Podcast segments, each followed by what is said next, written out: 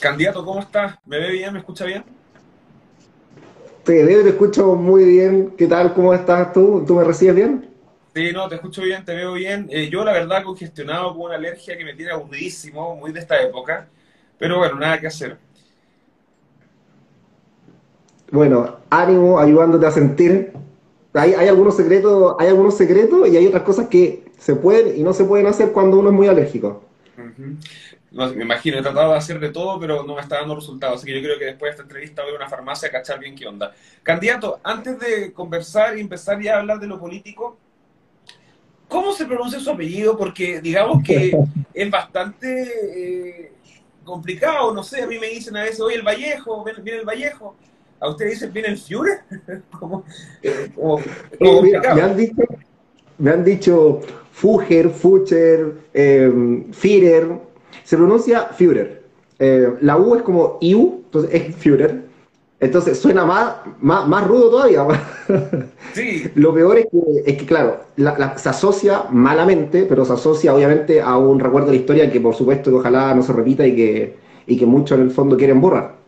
Sí, no, absolutamente. Se le preguntaba porque llama la atención. De hecho, cuando estaba leyendo su apellido, cuando lo estaba presentando, fue como, ¿cómo se pronuncia? Qué miedo. Pero bueno, candidato, no lo, no lo detallé en un principio antes de incluirlo en este live. Usted es candidato a diputado dentro del pacto Chile Podemos Más. ¿Va como militante de uno de los partidos? ¿Va con cupo independiente? ¿Por cuál? Yo voy como militante. Hace 21 años que soy militante de la UDI y, no me subo al carro de los populistas que hoy día muchos renuncian para las elecciones, para mostrarse con la ciudadanía independiente, pero uno sabe claramente cuál es su domicilio político y quiénes son y lo que piensan. Así que yo no me disfrazo de ovejita, le, digo a las personas tal cual soy militante, soy de una línea siempre. ¿Cuándo llegó a la UDI y por qué la UDI? Wow, remontémonos, estaba en el liceo, tercero medio, Em, y, llegué en el fondo, por, me acuerdo, por un trabajo de un profesor de historia, así, a ese nivel.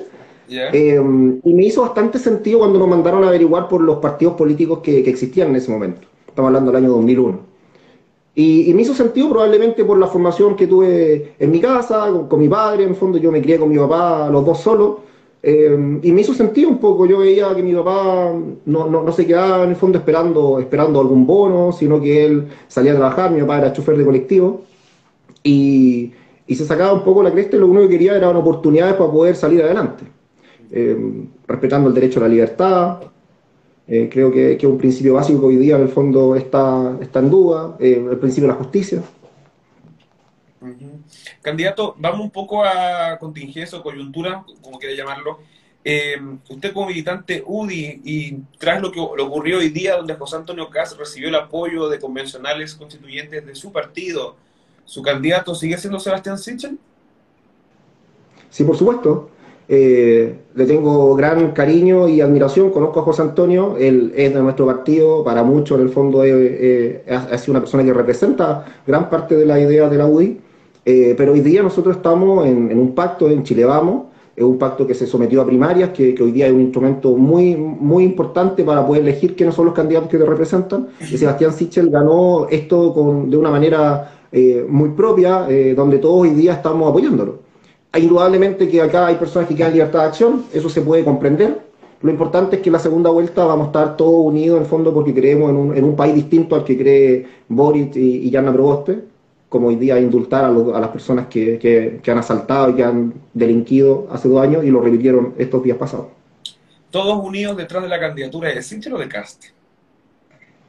Bueno, como dicen algunos por ahí, eh, que gane el más mejor. Eh, sí, si es Sebastián Sichel, yo creo que Sebastián Sichel tiene la posibilidad de aunar un sector. Yo creo que las ideas de centro y de centro derecha y de derecha son las ideas que pueden darle mayor estabilidad y gobernabilidad al país y yo creo que esa persona encarna a Sebastián Sichel. Si pasa segunda vuelta a José Antonio Gas, indudablemente que voy a estar con él, porque creo que él es lo que más se asemeja a lo que yo creo como, como, como persona y como político. ¿Por qué cree que en esta elección ha habido una cierta desafección de los militantes UDI hacia la figura de Sebastián Sichel? Porque cada vez vemos más guiños de la UDI a, a José Antonio Castro. Es que Mira, yo creo que un poco lo que pasa en la política no es de un mundo distinto, yo creo que es un poco lo que pasa también en la sociedad. Hoy día las personas, en el fondo, hay, una, hay hoy día un pensamiento que hoy día eh, es A, mañana puede ser B y tercero C. Y, y es un poco esto, esto es muy volátil, muy débil a veces el, el, el, lo que la persona se, se siente comprometido o, o, o arraigada en algo. Y lo podemos extrapolar a distintas cosas. Eh, por ejemplo, lo podemos pensar cuando, cuando un equipo sale campeón, a los que les gusta el fútbol, cuando un equipo sale campeón, es típico que uno empieza a ver las camisetas de fútbol de ese equipo, pero antes, cuando no había salido campeón, uno no las ve con la frecuencia de cuando es campeón. Por ejemplo, eh, si lo llevamos al caso de las parejas, por ejemplo, hoy día las parejas más, eh, hay menos parejas que están en largo tiempo por siempre y se van cambiando. Esta como generación desechable que se ha ido construyendo en el mundo, donde todo es más fácil cambiarlo que mandarlo a reparar. Por ejemplo, los zapateros ya casi no existen. Eh, entonces, en ese mismo patrón también se ve en la política. Hay personas que en el fondo que ven por donde quien eh, tiene la carta y se van cambiando. Yo, independiente de que Sichel hoy día, a lo mejor, según lo que dice la encuesta, que también tienen poca credibilidad para algunos, eh, las encuestas dicen que Sebastián Sichel va cuarto. Yo igualmente creo en que él ganó legítimamente y creo que él puede gobernar mejor para, para ser el próximo presidente y yo estoy con Sebastián Sichel. Uh -huh. Candidato, ¿cuál es su vínculo con el Distrito 6? Todo me crié desde los 10 años aquí en el Belloto, en, en Quilpué, eh, que es parte de este distrito, del distrito 6. Eh, vivo eh, igual que, hace 26 años aquí a dos cuadros de la Feria El Belloto, muy reconocida por este sector. Y a pesar que me ha tocado enfrentar otros momentos de mi vida, mi profesión como ingeniero comercial, fui seremi de Obras Públicas de la región de Valparaíso, y todos pensaban que yo vivía, en, es típico como que uno piensa porque está en un cargo distinto, las personas se van a vivir a Mar, a Reñaca, a, Monte, a Bosque Montemar. No, yo sigo viviendo en el mismo lugar que siempre, me sigo juntando con las mismas personas, sigo viviendo en el mismo barrio, comprando con los mismos negocios y haciendo lo mismo. Perfecto. Candidato, pasemos a sus propuestas. ¿Cuáles serían las tres propuestas clave o sus causas principales eh, que impulsaría de llegar al Poder Legislativo?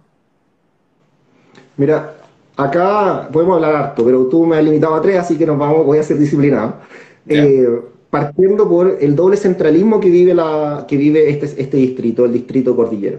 Y doble centralismo porque, bueno, una, el centralismo con la región metropolitana, y porque estamos muy cerca. O sea, de hecho, a, a, la gran mayoría, por ejemplo, del Valle de la Concagua, les queda más cerca ir a la región metropolitana a hacer algún trámite o alguna compra que ir a, a, o al Paraíso.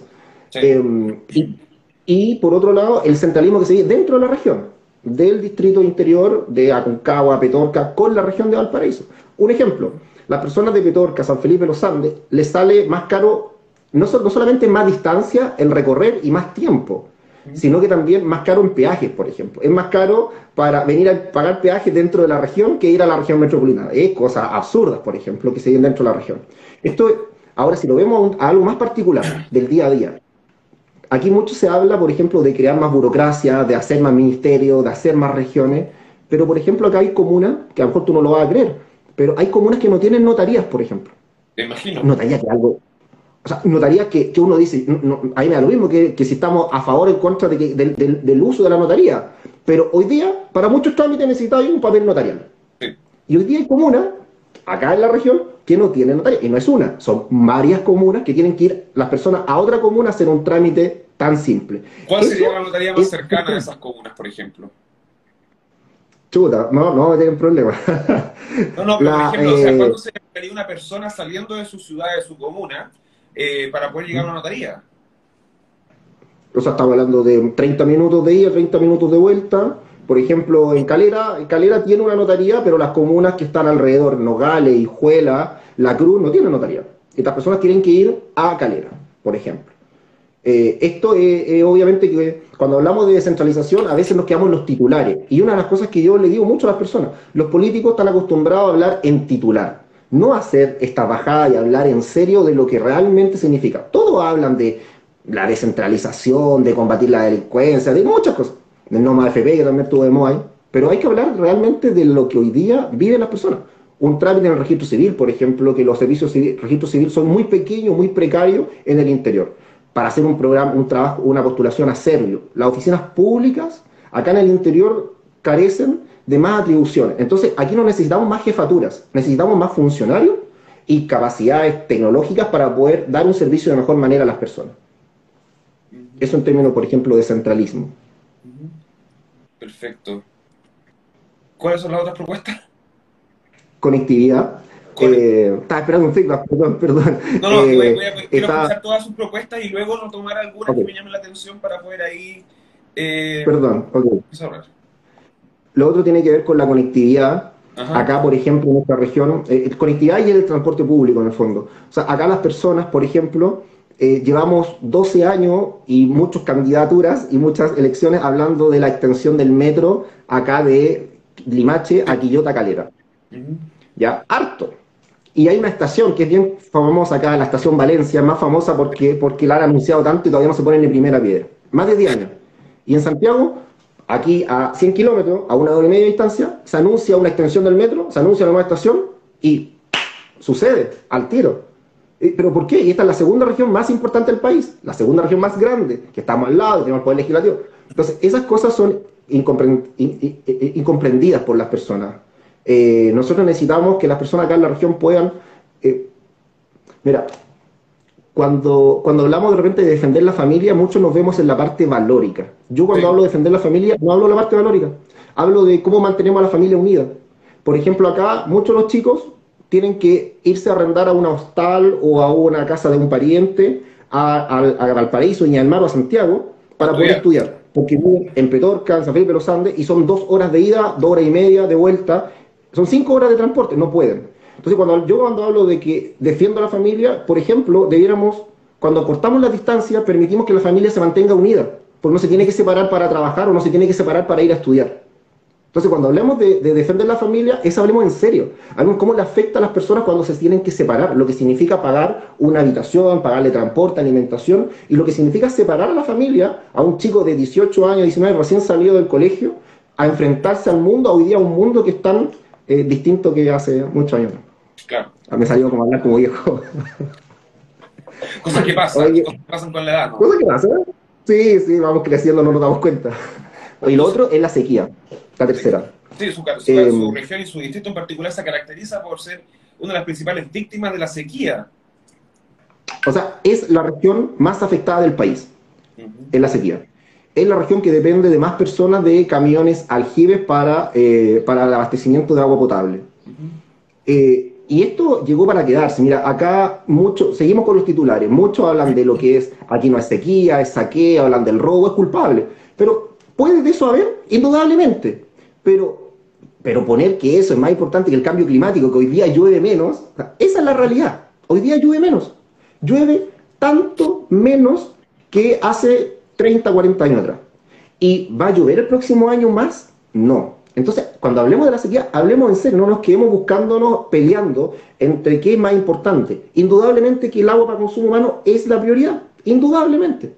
Pero acá la actividad industrial de, los alimentos que se, generan para el país, para la exportación, son los que generan empleabilidad, son los que todas estas familias que se han ido a vivir para allá porque dependen también de esta empleabilidad, de esta economía que se genera en la región.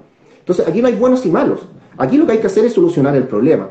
Y no basta con seguir buscando responsables, sino que buscar soluciones. ¿Cuál es la solución? La región de Valparaíso, Juan, es la región que más vota agua al mar de aguas eh, eh, domiciliarias, en el fondo. Eh, aguas servidas, aguas grises. esta región vota 100 millones de metros cúbicos. Eso significa tres embalses que tenemos acá en la región. Embalses que por lo demás hacen bastante falta. Nosotros deberíamos estar pensando en reusar esas aguas reusar esa agua y desalar agua. Y esas aguas... Agua grises. agua grises, que en el, en, el, mundo esto ya esto no es novedad, esto se hace ya hace 50 años, en Israel, en España, y, y todavía hay una desconfianza, si esa agua gris alguien la va a querer tomar. Bueno, sucede, pero démosle prioridad para la industria. Si los que mayores consumen agua es la industria, la minería, la agricultura. El agua gris, reusémosla para la industria y el agua dulce de lluvia o nieve la dejamos prioridad para el consumo humano. Y va a sobrar agua de esa para consumo humano, porque el consumo humano representa muy poco porcentaje acá. Y para eso quiero ser diputado, porque eh, hay una cosa tan sencilla que todavía no se ponen de acuerdo en la parte legal de, de quién son esas aguas, de quién son las aguas que se botan al mar. Y mientras eso no se esté aclarado, no se discuta y no se discuta en serio, no vamos a ver si las podemos tratar y qué hacemos con esa agua. Quedémonos con el tema de sequía. Usted hablaba de reutilizar el agua que se desecha por consumo humano para usarlo como aguas grises. en el caso de las industrias, etcétera. Sin embargo, eh, el agua utilizada por consumo humano es un porcentaje casi marginal en relación al agua que utilizan las industrias. Entonces, viendo que la crisis climática eh, ya está instalada y, cuya, cuyo freno depende de nosotros, pero que toma más tiempo, ¿no será más práctico reducir el acceso al agua a las industrias más que promover el menor uso del agua grises o de las personas? Es que en, este mundo nosotros necesitamos, eh, donde tenemos ventajas comparativas todavía, necesitamos poder tener una industria que genere alimentos. Hoy día, por ejemplo, en nuestra región tenemos muchas ferias, tenemos, independientemente de que han subido algunos productos, tenemos todavía una cantidad de productos ah, muy accesibles para poder tener en nuestra mesa. Además, esto genera una empleabilidad importante en la región, no es menor. O sea, la, la región de Valparaíso tiene una actividad importante en la industria agrícola con lo que se genera no solamente con los trabajos temporeros, sino de manera permanente durante el año.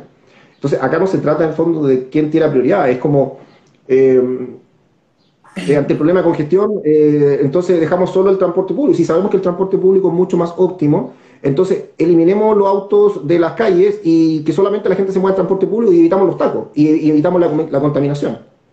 Y ahí está un poco la solución también. O sea, si lo miramos a un nivel súper simple. Si tenemos congestión, tenemos taco, tenemos contaminación, entonces se prohíbe que en la ciudad exista el auto como uso de transporte y solamente público. ¿Tú crees que estarían de acuerdo las personas en hacerlo? Es que, no, se trata de, que ese mismo criterio candidato, por ejemplo, si el próximo año, como usted ya dijo, no va a llover, no va a llover más, ya no hay agua, eh, y el agua la siguen utilizando las empresas en mucha mayor medida que el consumo humano, ¿no será más lógico restringir un poco el uso del agua de la industria para garantizársela a las personas que, por ejemplo, usted mencionó que reciben agua en camiones aljibe? Por supuesto, y eso hoy día sucede. Hoy día el agua está priorizada para consumo humano y el agua superficial que viene de la cordillera está completamente, porque por un decreto que dictó la Dirección General de Agua, está intervenido el río y el agua solo pasa para consumo humano. Si está, priorizada, agua, está priorizada el agua para consumo humano, ¿por qué hay comunas entonces que reciben agua potable en camiones aljibe? Muy buena pregunta. Porque el agua no está en todos lados. Ejemplo, en la, región que, donde está nuestra región, que está más afectada con acceso para el agua para consumo humano, es la provincia de Petorca. Sí. La provincia de Petorca no, ya hace muchos años que no cae nieve, por lo tanto, mientras no hay nieve, no hay, ah, no hay, no hay deshielo de esta, de esta nieve en la temporada de verano, por lo tanto, el río no trae agua.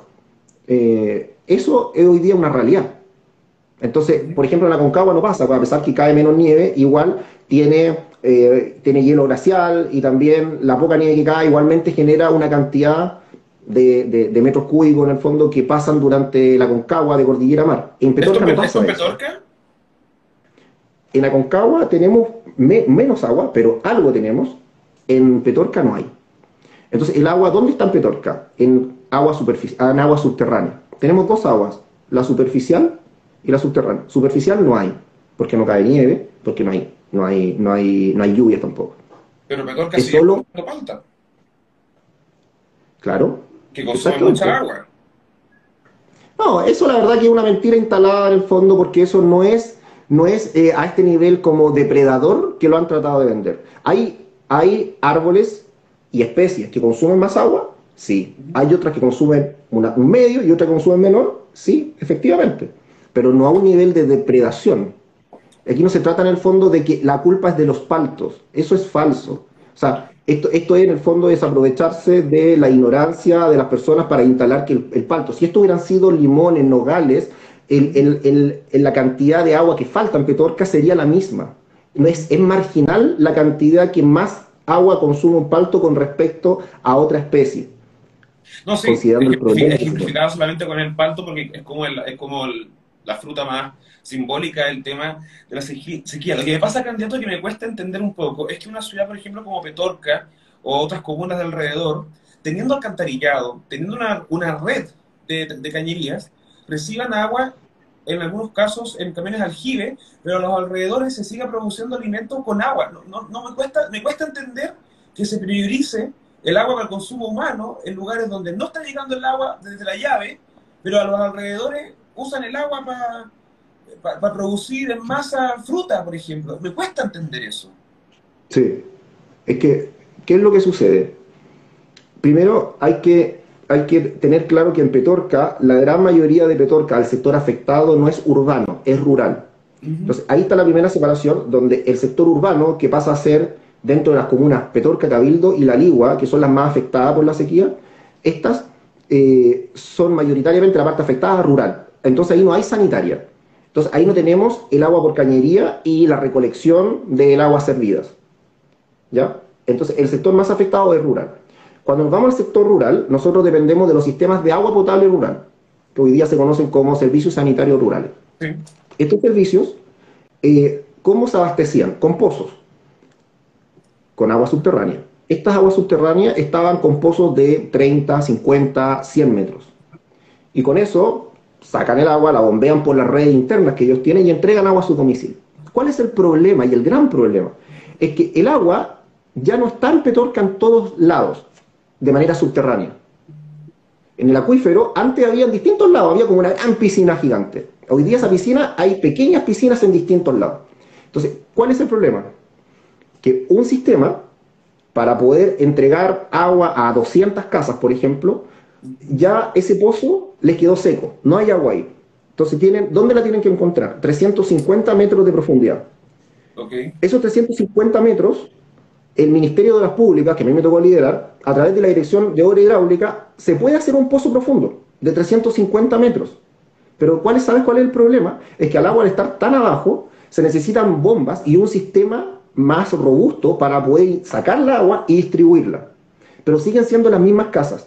Entonces, ¿cuál es el problema que sucede? Que es tan caro el costo de operación que no les permite después a las personas automantenerlo. ¿Por qué? Porque les sale muy caro después ya la cuenta. Entonces, ante esa situación que nos pasó, nosotros a muchos sistemas le solucionamos el problema, pero los sistemas no pueden echar a andar el sistema. Porque recordemos que estos son sistemas autónomos, o sea, no dependen del Estado. El Estado es un aporte, un apoyo, pero son sistemas eh, son como pequeñas sanitarias chiquititas.